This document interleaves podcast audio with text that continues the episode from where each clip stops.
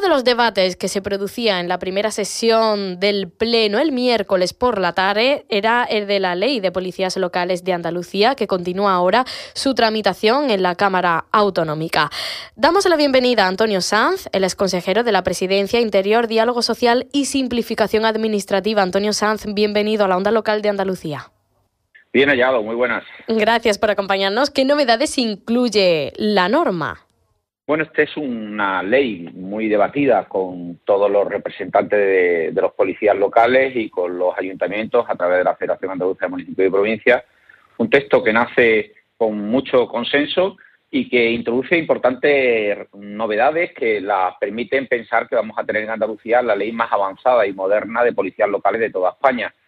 Eh, establece una obligatoriedad de, existencia de un cuerpo de policía local en municipios de más de 5.000 habitantes o más, un mínimo de cinco funcionarios para que pueda asistir ese cuerpo de, policía local.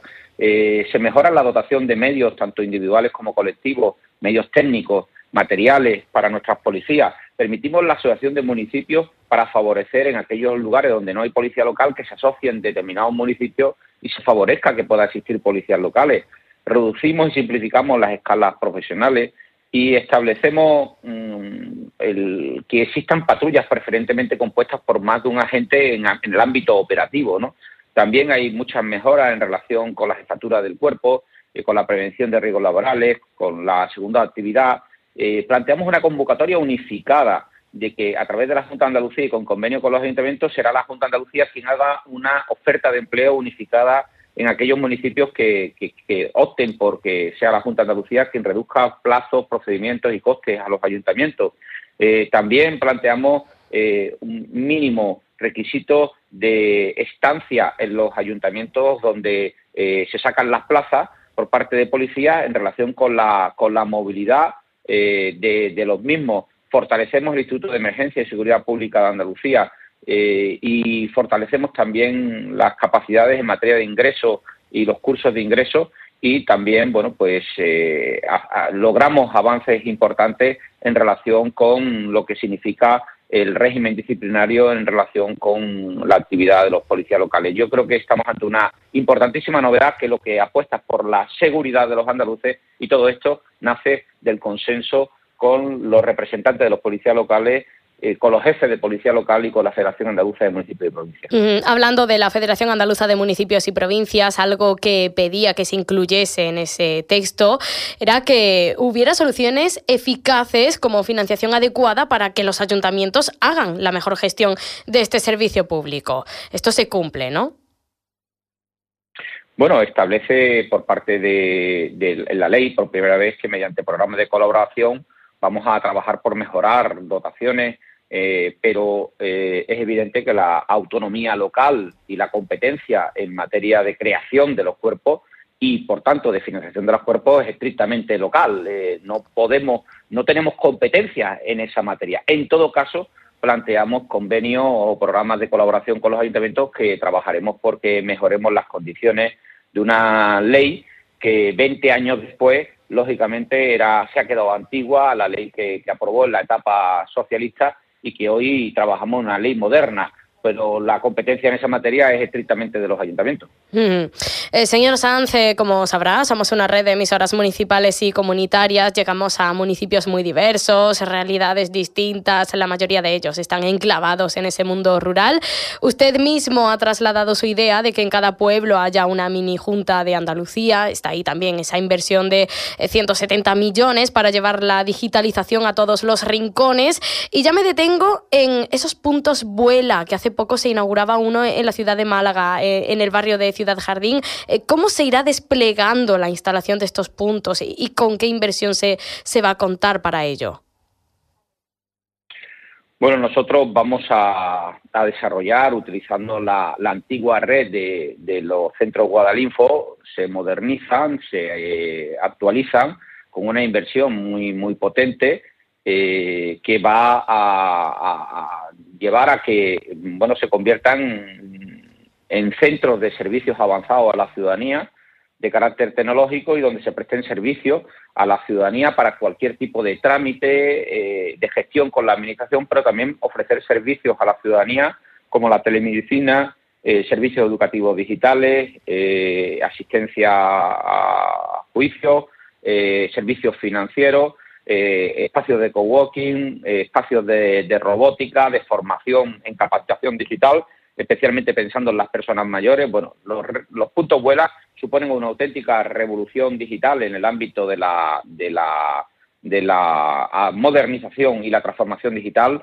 en, en, nuestra, en nuestra comunidad autónoma y todo esto se hace a través de eh, una inversión que, ya vamos a tener antes de final de año 17 centros nuevos puntos vuela y ahora vamos a licitar 108 nuevos puntos vuela en Andalucía con una inversión de 8 millones de euros hasta completar el 100% de los municipios andaluces que contarán con esos servicios tecnológicos avanzados a la ciudadanía que suponen una auténtica transformación y modernización, entre otras cosas, para que haya nómadas digitales que quieran trabajar desde sus empresas, pero que vengan desde Noruega o Finlandia y se queden aquí a vivir con nosotros y, pudieran estar como si trabajaran en sus empresas, pero también ayudar a la ciudadanía a utilizar mejor la vida digital para mejorar también su calidad de vida y también su actividad económica, su actividad profesional. Y también sin dejar a nadie atrás, ¿no? Mitigar esas brechas digitales que pueden existir, eh, ya sea entre sectores de la población, como por ejemplo las personas mayores, que no están tan familiarizadas con estas nuevas tecnologías, o con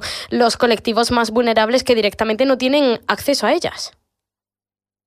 Así es, y además vamos a vamos a estamos desarrollando ya un, plan eh, Wi-Fi 65 eh, años, que es una, una estrategia exclusiva para las personas mayores para intentar que la brecha digital no cuarte sus posibilidades de, tener una, una, vida eh, plena y también con la gente joven, eh, con las familias, también desde el punto de vista de determinados sectores económicos, comerciantes, autónomos, pymes. Desarrollamos una tarea muy, muy amplia de, de capacitación digital que forma parte de la estrategia de los puntos de los puntos vuela. Y junto a ello bueno pues también damos cobertura con un nuevo contrato que acabamos de adjudicar que va a crear la mayor red wifi de Europa en, eh, a través de eh, el contrato de 50 millones de euros que va a permitir tener wifi gratis y potente en las 10.500 sedes de la Junta de Andalucía, entre ellas los puntos vuela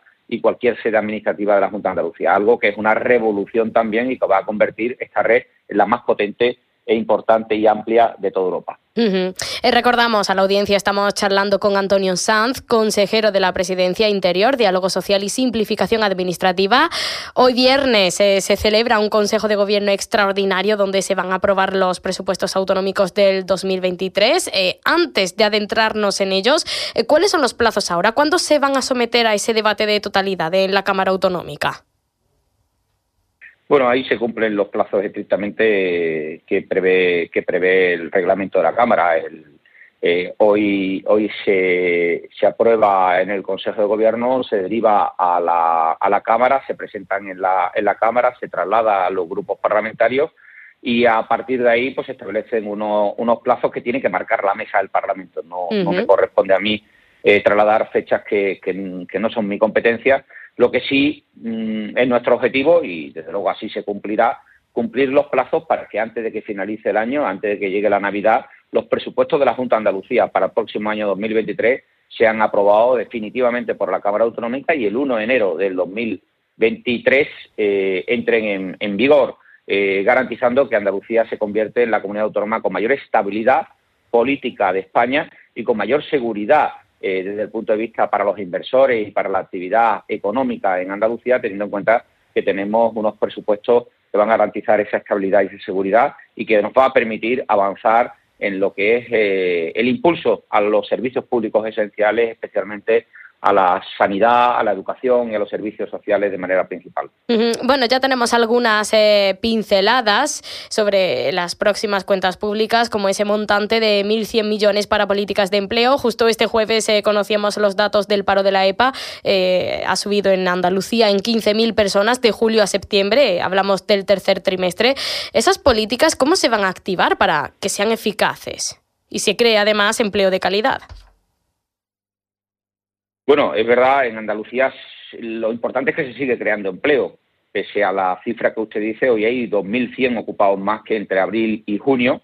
y hemos batido otro récord de ocupación al situarnos en los 3,28 millones de, ocupados. ¿no? El número de andaluces desempleados es hoy eh, de 768.300 en el segundo trimestre.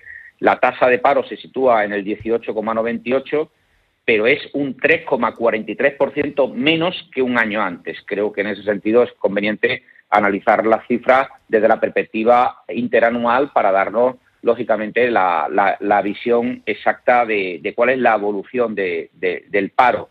En cuanto a los presupuestos, son unos presupuestos que además de, impulsar los servicios públicos esenciales, pone el enfoque de manera principal en, la, en el empleo y, también en, en la política de lucha contra la sequía.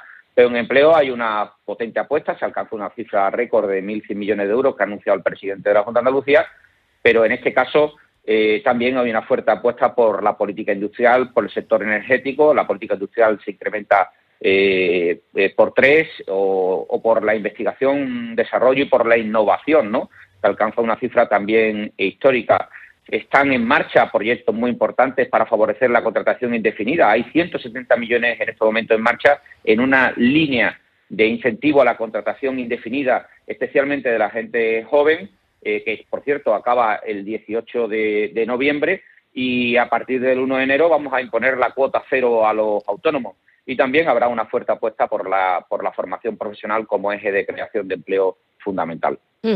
Hablaba usted antes que Andalucía es una de las comunidades eh, líderes en, atracción de la inversión. Eh, ahora nos adentraremos en esa bajada de impuestos, pero eh, también somos líderes, por ejemplo, en cuanto al riesgo de, la pobreza. llega hasta el 38% aquí en Andalucía. En nuestra comunidad tiene 24 de los 30 municipios más pobres de España. ¿Qué se va a hacer frente a esto? Bueno, nosotros, mm, lógicamente, eso es una herencia larga de muchas décadas en la que lo que tenemos que plantear es un sistema de protección social potente, eh, fuerte, como se viene haciendo a través de, la renta mínima de inserción, a través de programas eh, como los que estamos haciendo, como lo ha sido la tarjeta monedero, donde hemos invertido 35 millones de euros para atender a las familias más necesitadas pero la mayor oportunidad para afrontar las situaciones de crisis es la de la creación de empleo. Y ahí la evolución es favorable y, por tanto, eh, por un lado, trabajar para dar oportunidad de empleo y, por otro lado, dar cobertura a través de medidas sociales, eh, medidas de apoyo a colectivos especialmente vulnerables, especialmente desfavorecidos.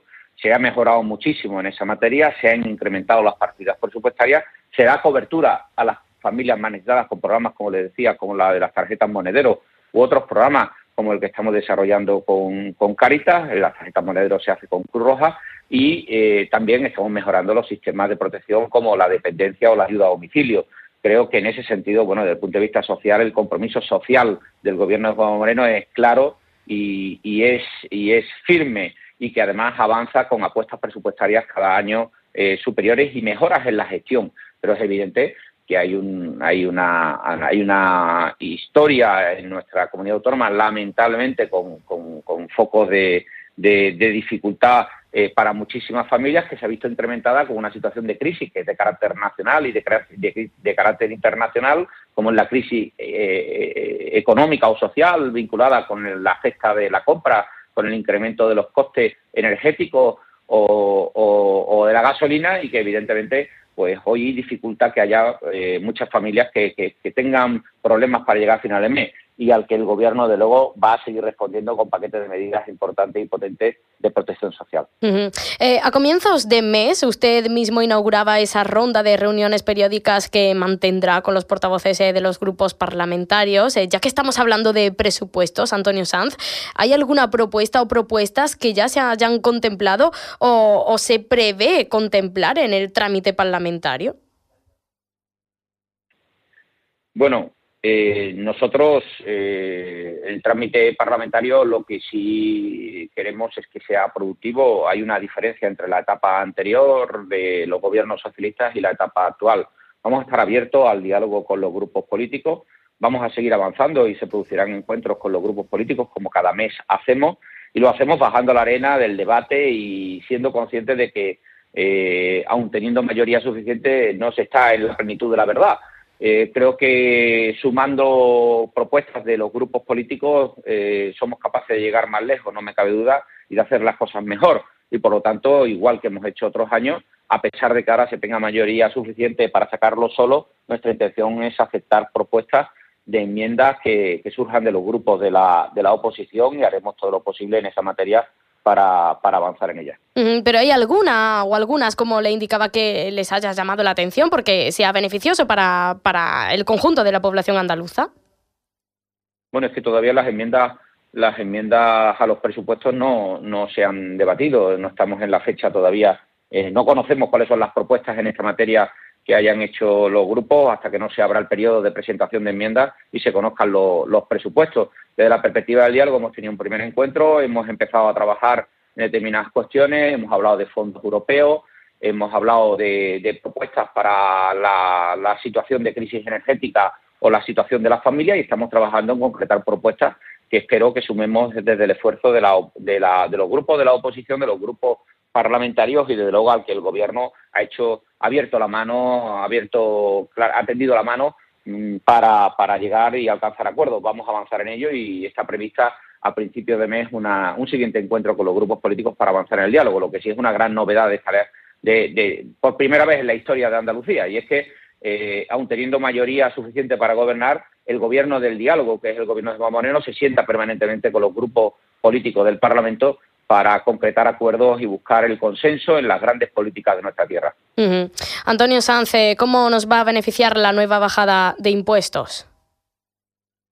Bueno, pues estoy convencido que volverá a tener buenos resultados, especialmente porque las familias eh, eh, se van a quedar en el bolsillo 360 millones de euros, precisamente en un momento donde las familias necesitan tener liquidez y necesitan tener más dinero para poder llegar a final de mes, pues en lugar de que lo recaude la Administración, se queda en el bolsillo de la familia y por lo tanto yo creo que eso es favorable. En segundo lugar, porque incrementará seguro, como ha ocurrido con las cinco bajadas de impuestos anteriores, la recaudación, eh, como ha ocurrido con 1.100 millones de euros más de recaudación, o incrementará el número de contribuyentes, 288.000 nuevos contribuyentes con las cinco bajadas de impuestos que, ha habido.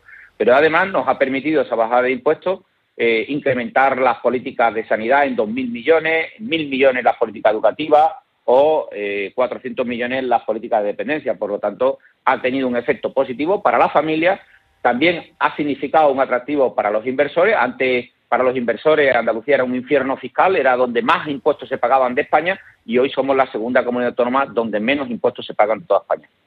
Antonio Sánchez, ¿por qué Andalucía va a recurrir ante el Tribunal Constitucional el impuesto de solidaridad a las grandes fortunas eh, del Gobierno central? Bueno, se trata de una iniciativa del Gobierno que supone un ataque a la competencia fiscal que tiene nuestra comunidad autónoma. Sencillamente es una respuesta del Gobierno que se hace contra Andalucía, que es un ataque a Andalucía. Parece más bien la intención de que eh, en Andalucía, eh, bueno, a diferencia de lo que ha ocurrido en otras comunidades autónomas, que se han podido eh, bajar sus impuestos o en relación con el impuesto de patrimonio suprimirlo, y el gobierno de nación no hizo nada, no, no, no, no atacó ni puso un impuestazo y esto es un impuesto, impuestazo contra Andalucía, que ataca nuestras competencias, que ataca la capacidad fiscal de nuestra comunidad autónoma y que está hecho para atacar a nuestra comunidad autónoma. Y por lo tanto nosotros tenemos que defendernos con todas las capacidades legales y políticas que tengamos en nuestra mano. Y desde luego si tenemos que ir y es la intención como ha anunciado el presidente al Tribunal Constitucional por invasión de competencia, pues evidentemente eh, vamos a defender nuestra, nuestro Estatuto de Autonomía porque este impuestazo es un ataque frontal al Estatuto de Autonomía de Andalucía. Mm. Eh, Antonio Sanz, hace justo un mes usted mismo anunciaba un nuevo decreto de simplificación administrativa que va a modificar 150 procedimientos. Eh, parece ser, eh, si, no estoy mal informada, que, llegará al Consejo de Gobierno antes de que termine este año. permítame que, le pregunte, ¿hasta dónde se puede desregular? ¿Es el cuarto ya de, de estas características desde que Juanma Moreno preside la Junta de Andalucía? Bueno, no se trata de, regular simplemente, eh, se trata de, simplificar, de una simplificación organizativa de la Junta de Andalucía. Significa una simplificación de procedimientos, es una simplificación administrativa. Eh, lógicamente las normas de, y las garantías legales son plenas, porque si no, eh, el Gobierno de la Nación ha intentado eh, recurrirnos eh, los tres decretos de simplificación que ha habido ya y no ha sido posible porque, lógicamente, cumplían estrictamente la Constitución. De lo que hablamos es de hacer más eficaz la Administración, más ágil los procedimientos para hacer eh, bueno, pues más útil al servicio de los ciudadanos la Administración, más eficaz, más ágil, pero también de cara a los inversores que, fíjese, ayer, bueno, estos días hemos inaugurado el, el Tren Bahía que ha tardado 16 años en hacerse. Ese tipo de inversiones no se pueden tardar de 16 años.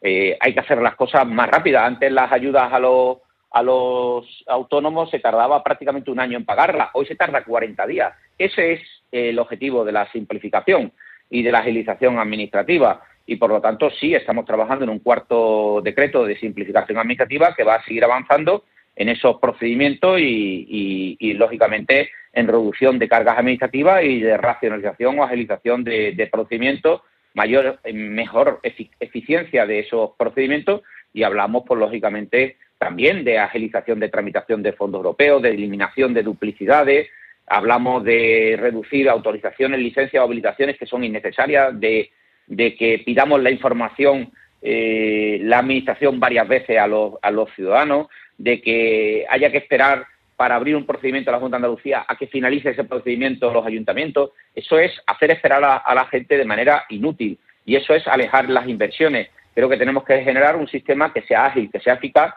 y este de cuarto decreto de simplificación pues se unirá al que hasta ahora a los tres que ya hemos aprobado que ha significado la modificación ya de 400 procedimientos, es verdad, la modificación de más de 100 normas y que creemos que es otro paso para que en Andalucía no sea el mejor sitio solo para vivir, sino sea el, sitio mejor también para invertir y para crear empleo. Eh, bueno, una pata, si me permite la expresión de su departamento, es el diálogo social. ¿Qué preocupa a los agentes sociales en estos momentos?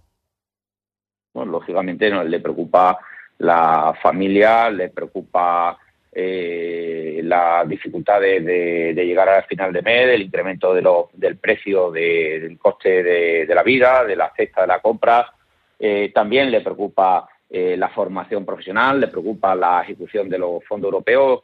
En múltiples temas tenemos en este momento ya abierto una vía de diálogo que, como en la anterior legislatura, mm, confiamos culmine cuanto antes en un nuevo acuerdo de un nuevo acuerdo de diálogo social, como ya hicimos en la anterior legislatura, dos acuerdos, uno de 600 millones de euros y otro de 700 millones de euros de ayudas a la ciudadanía, de ayuda a la familia, de ayuda a las pymes autónomos, de ayudas a la inversión y a sectores estratégicos como el turismo, como el comercio, como la hostelería, eh, que se vieron afectadas por la crisis y que hoy de nuevo eh, pues se ven afectadas especialmente las familias por la situación de, de, incremento de precios. Y trabajamos juntos en buscar medidas y consensuar esas medidas en torno a un futuro acuerdo de diálogo social que liderado por el presidente de la Junta de Andalucía espero que culmine en el mayor breve plazo posible. Antonio Sanz, eh, permítame también preguntarle por algo que ha saltado en las últimas horas. ¿Es cierto que el PP andaluz dispone del censo de afiliados de Ciudadanos, tal y como ha publicado Voz Populi? Bueno, yo creo que eh, primero es una contestación que debe hacer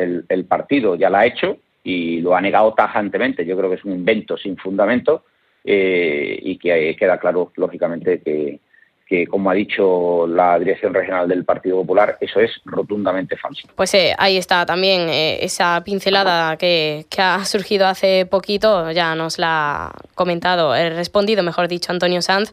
Es el consejero de la Presidencia Interior, Diálogo Social y Simplificación Administrativa que nos ha acompañado en estos minutos muy amablemente aquí en la onda local de Andalucía. Muchísimas gracias por haber sacado un huequito para atender la llamada de las emisoras municipales y comunitarias de nuestra comunidad autónoma. Que tenga buen día.